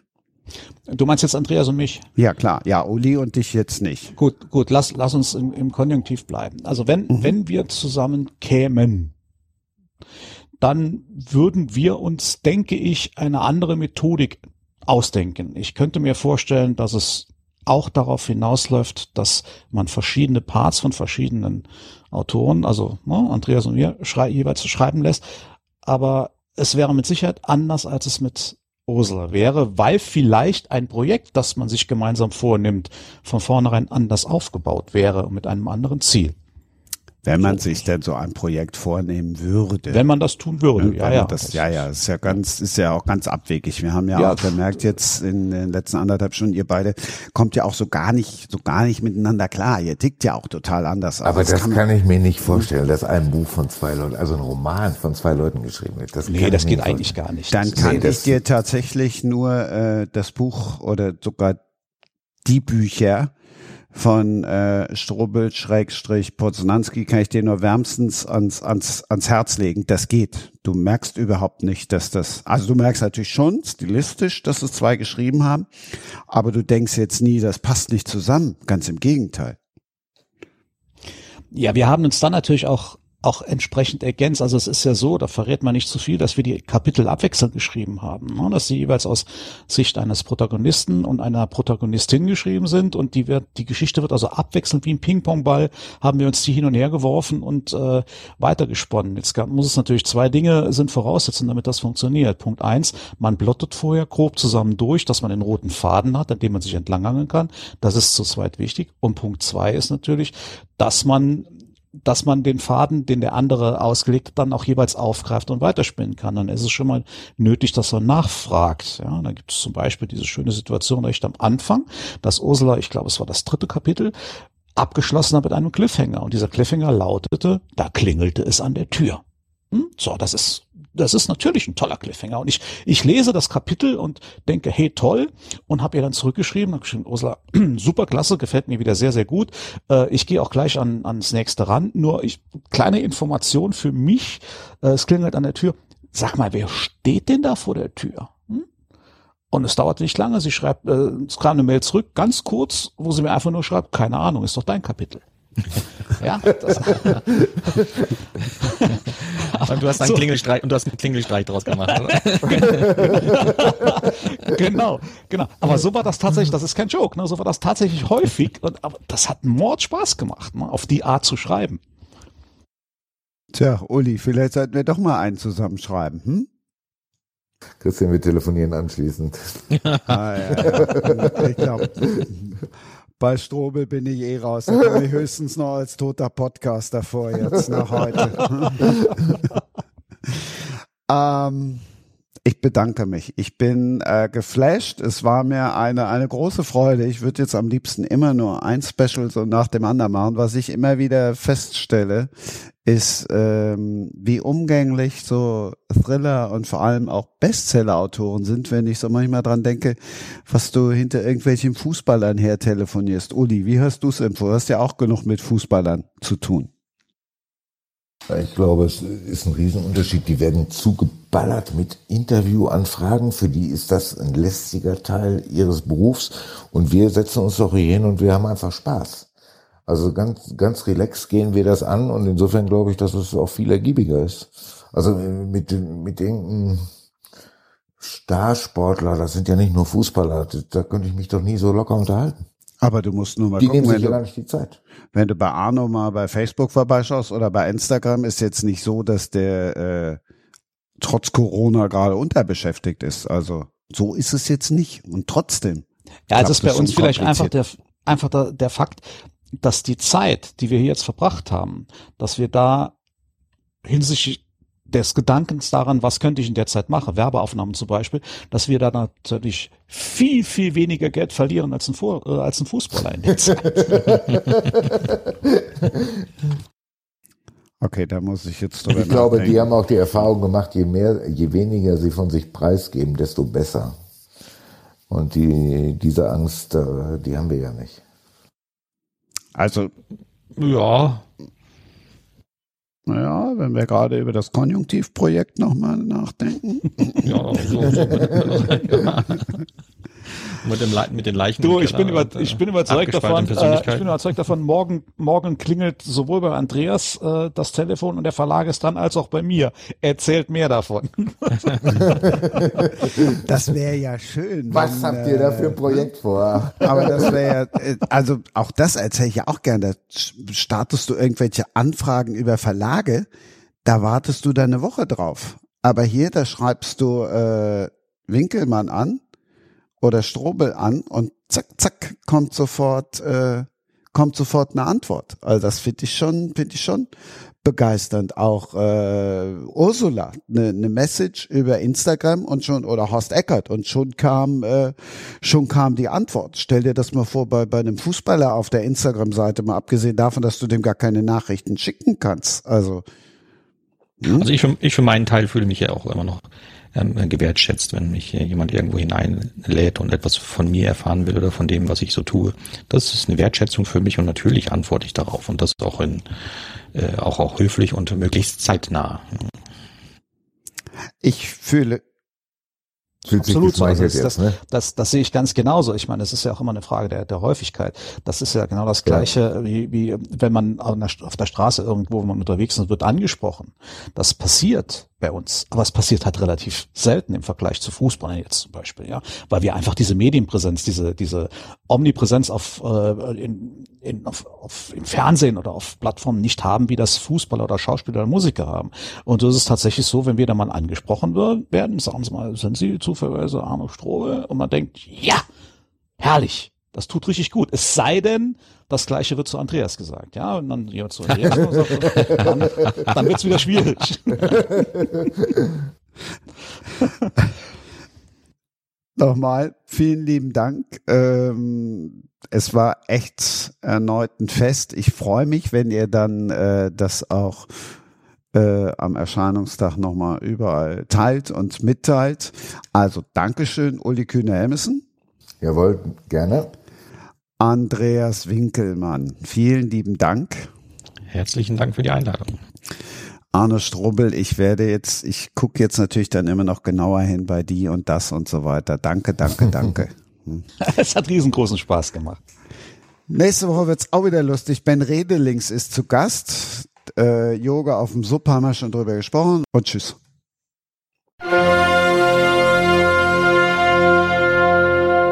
Das war Sprenger spricht. Hashtag Books and Sports Special.